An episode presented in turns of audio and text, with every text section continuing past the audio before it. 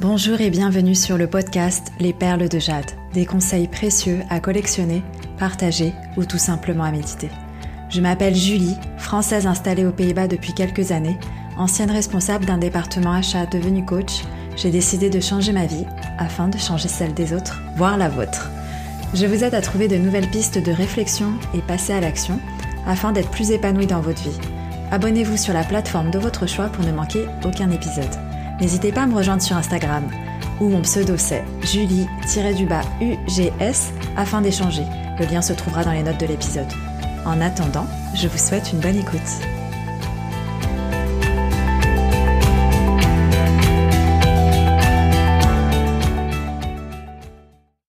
Hello et bienvenue dans l'épisode 0 du podcast Les perles de jade. Dans cet épisode, je me présente. Je vous raconte qui je suis, d'où je viens où je vais, toujours avec authenticité. Je vous explique aussi pourquoi j'ai commencé ce podcast. Française, issue d'une famille de classe moyenne, ayant grandi en banlieue parisienne, j'ai tout quitté pour m'installer aux Pays-Bas il y a quelques années. Aujourd'hui, je suis mariée et je suis maman d'une petite fille de 7 ans. De nature très introvertie, j'étais le genre à m'asseoir toujours au fond de la classe, à ne jamais lever la main alors que je connaissais toutes les réponses. Le vrai stéréotype de l'intello et première de classe, que j'étais vraiment. J'ai été élevée à l'asiatique. Il faut travailler dur pour réussir. Mais c'est quoi la réussite? À vous de me le dire. En 2002, j'intègre une école de commerce parisienne où je deviens présidente du bureau des sports. Malgré moi, drôle d'histoire d'ailleurs. J'ai pas trop compris ce que cela signifierait jusqu'à ce que je doive parler devant un amphithéâtre blindé d'élèves afin de me présenter. Durant cette année, j'ai énormément appris. C'était comme gérer une mini-entreprise, entre la gestion de budget, l'organisation d'événements, travail et management d'équipe. C'est à partir de là que je suis sortie de ma coquille. J'ai travaillé dans plusieurs entreprises, 13 si on compte mes deux stages, allant de start-up jusqu'à de grandes multinationales, dans le milieu du transport, de la mode et surtout de l'industrie alimentaire. Je suis une vraie fan de nourriture, donc ça n'a étonné personne dans mon entourage que j'y passe la majorité de ma carrière. On en reparlera également, et éventuellement des raisons pour lesquelles j'ai changé si souvent d'employeur dans un autre épisode et comment cela n'a pas impacté ma carrière. Après 13 ans dans le salariat, j'ai décidé de tout quitter du jour au lendemain sans pouvoir bénéficier du chômage, car en fait aux Pays-Bas c'est complètement différent qu'en France. Quand on démissionne, il est très rare de pouvoir bénéficier d'une rupture conventionnelle, donc pas de chômage pour moi.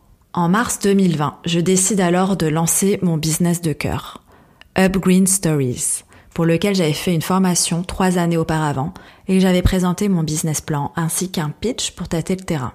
Upgreen Stories, c'est une marketplace européenne dédiée à l'upcycling. Mon but, aider les créateurs upcycling à faire de leur passion un business profitable avec pour objectif pouvoir en vivre.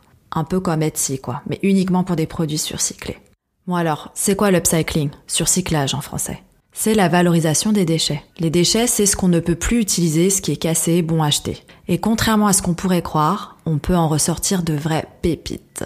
Ce qui diffère du recyclage, c'est qu'avec l'upcycling, en fait, on ne détruit pas un produit pour en extraire la matière première, et donc on utilise beaucoup moins d'énergie dans la fabrication d'un nouveau produit avec l'upcycling. Dans l'upcycling, on donne une seconde vie à ces matériaux, souvent plus valorisés que la première d'ailleurs. Je vous donne des exemples. Un sèche-cheveux cassé complètement inutilisable ou datant des années 40 par exemple, qu'on transformerait en lampe. Si si, ça existe. Une ancienne raquette de tennis datant des années 40, donc plus utilisable, en un beau miroir mural. Je sais pas si ça vous vend du rêve, mais moi qui kiffe la déco, c'est tout à fait ma cam. Ce projet, je l'ai développé en 2017 durant une formation pour devenir entrepreneur du changement social et environnemental. Résultat plutôt satisfaisant, j'allais me lancer quand mon dernier employeur m'a débauché. De là, plus d'énergie d'avoir un à côté en dehors de mes horaires de travail et en tant que maman. J'aime penser qu'il n'y a pas de bons moments dans la vie. D'ailleurs, je dis toujours, il y a des moments, il faut juste choisir ce qu'on veut en faire. Après avoir fini mon préavis fin juin 2020, je choisis de faire de la consultance pour pouvoir rentrer un peu de sous. J'ai toujours eu du mal avec l'argent et le fait de ne pas en gagner. Ça, on pourra en reparler aussi. En août, je finis une mission en tant que consultante. C'était en attendant que ma marketplace puisse être finalisée par mon web designer. Et je me demande si c'est vraiment une bonne idée que de continuer de prester des missions qui ne me prennent pas au trip. Je décide alors de me recentrer sur mon ikigai. pour ceux qui ne savent pas ce que c'est, c'est une philosophie japonaise qui fait référence au fait de trouver un sens à sa vie, un équilibre, une raison de se lever le matin. Petite dédicace à ma team Savers du Miracle Morning Challenge. Et donc mon ikigai, c'était ça.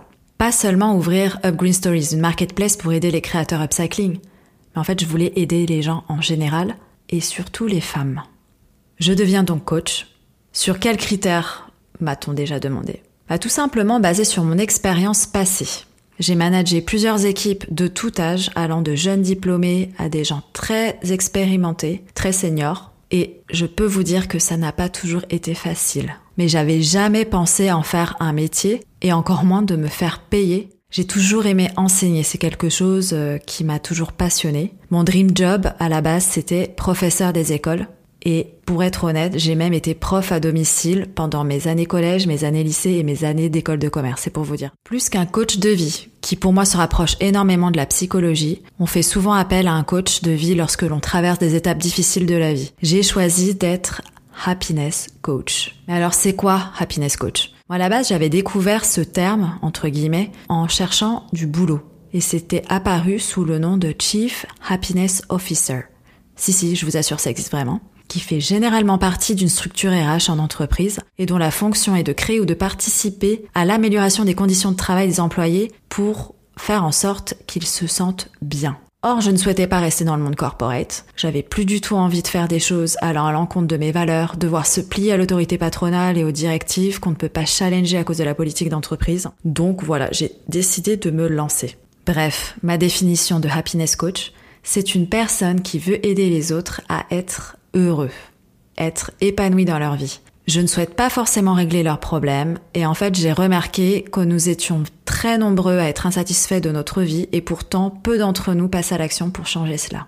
Étant connu pour être quelqu'un de très souriant et positif de manière générale, j'ai voulu trouver une manière de pouvoir communiquer cette bienveillance aux autres. Ces good vibes, comme j'aime bien dire. Ça ne signifie pas que j'ignore le négatif, mais plutôt que j'avance tout en composant avec. Aujourd'hui, je suis fière de dire que je suis happiness coach pour les femmes. Des femmes que moi aussi j'ai été à différents moments de ma vie, des femmes que je suis encore aujourd'hui, car je suis une fille, celle de ma mère, une femme indépendante, une sœur, une amie, une femme mariée, une mère et désormais une entrepreneur. J'ai décidé d'aider ces femmes, car n'ayant pas pu bénéficier de cette aide quand j'en avais eu le plus besoin, je souhaiterais aider celles qui en ont besoin aujourd'hui. Alors certes, j'ai pu me développer jusqu'à présent, mais si j'avais pu être accompagnée correctement sur la voie du changement, j'aurais bien aimé. Alors pourquoi un podcast? J'ai commencé tout d'abord par switcher mon compte Insta, qui était perso, en compte pro. Pourquoi? Parce que je voulais d'abord aider mes copines et mes connaissances avant d'aider d'autres personnes. Donc ça, ça me tenait vraiment à cœur. Et puis je me suis aperçue que les gens appréciaient beaucoup plus les échanges vivants qu'écrits. Par exemple, quand je parle face cam en story et que je fais des messages vocaux, ça a carrément plus d'impact que de simples posts Instagram. Et peut-être parce qu'on fait partie de la génération qui scrolle à travers les feeds et qu'on ne lit pas forcément ce qu'on like, ça a eu plus d'impact. J'ai donc décidé d'exploiter cet avantage en lançant ce podcast, sachant qu'il est très difficile d'être mis en avant sur Instagram parmi le nombre insensé de comptes existants et actifs, je précise. Pour info, il y a aujourd'hui près de 2 millions de podcasts existants versus plus d'un milliard de comptes Instagram actifs. C'est un truc de fou. Je suis une grande consommatrice de podcasts moi-même et j'ai d'ailleurs remplacé la lecture par le podcast. J'écoute des podcasts en me douchant, en cuisinant, en faisant le ménage, même sur mon vélo, en scooter, en voiture, enfin la totale quoi, dès que je peux. Je suis persuadée que rien n'arrive par hasard. Ni le fait que j'ai quitté le salariat en 2020 et pas avant, et encore moins le fait que vous soyez en train d'écouter mon podcast. J'en profite pour remercier Safia grâce à qui j'ai pu lancer ce podcast via sa formation Build Your Podcast. Vous trouverez en note le lien vers sa masterclass gratuite. Vous connaissez un peu la nana qui ne fait que redoubler sa classe parce qu'elle n'a pas la moyenne à ses examens? Bah, Cette nana, c'était moi, quand j'étais dans le salariat. Une nana qui reproduisait sans cesse le même schéma, les mêmes erreurs, jusqu'à ce qu'elle comprenne qu'elle doivent changer quelque chose pour que sa vie change.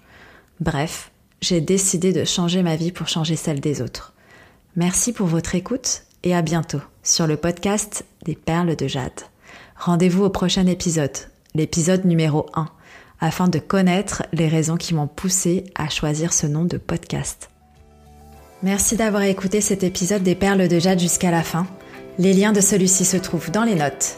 N'oubliez pas de me rejoindre sur Instagram où mon pseudo c'est Julie-du-bas UGS afin d'échanger et de me dire ce que vous en avez pensé. À bientôt pour un nouvel épisode.